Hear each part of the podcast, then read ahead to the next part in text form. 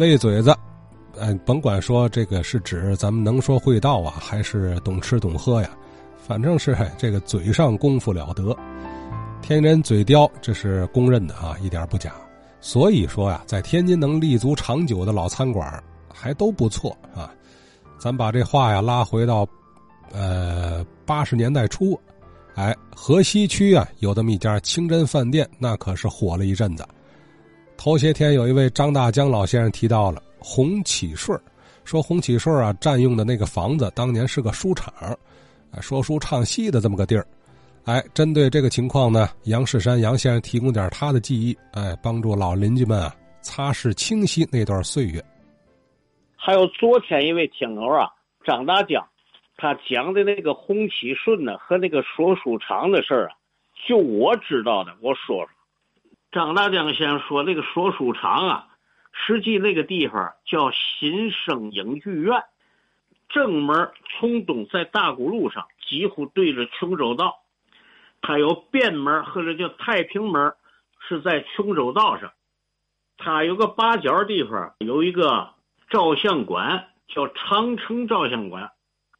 这个洪启顺呢，离着这个新生影剧院呢，应该还有一段距离，二十米、三十米，两间门面的这么大的一个饭馆。当然，它纵深很长。我这个。第一次接触红旗顺这饭馆啊，大约是八二八三年，吃饭是排不上个的，这桌人坐那吃饭，后面哈就站着若干人等座吃饭。因为我那时候啊，我们厂有个营业部就在南华里，是一个张大爷，就是张大爷的家。这张大爷是谁呢？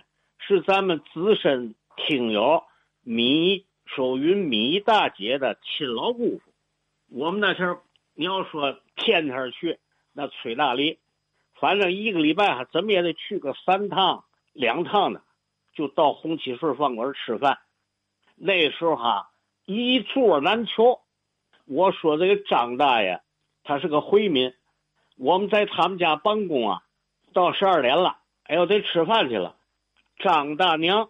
就是那个米守云米大姐的亲老姑，就说我给你们奶个去，他跑红旗顺给我们奶个去，因为就是张大爷是回民，红旗顺好多人都跟这个张大爷认识，到以后哈，有张大爷和没有张大爷，我到那儿去，那里头都有一个我给起的外号叫玛丽大姐，是个服务员，一看我们来来了，来上这儿来吧。就不用等座，就到后厨那个配菜那个地方，在那儿放张桌子，我们几个人就在那儿吃饭。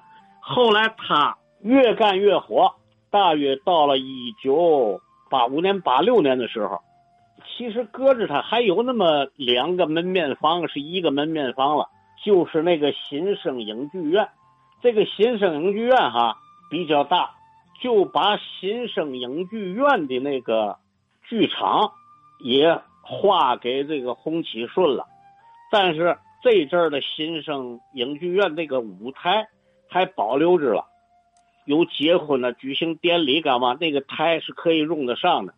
这个地方是洪启顺的第二次是第三次扩张，到了鼎盛时期了，走到最高处，逐渐就又下来了。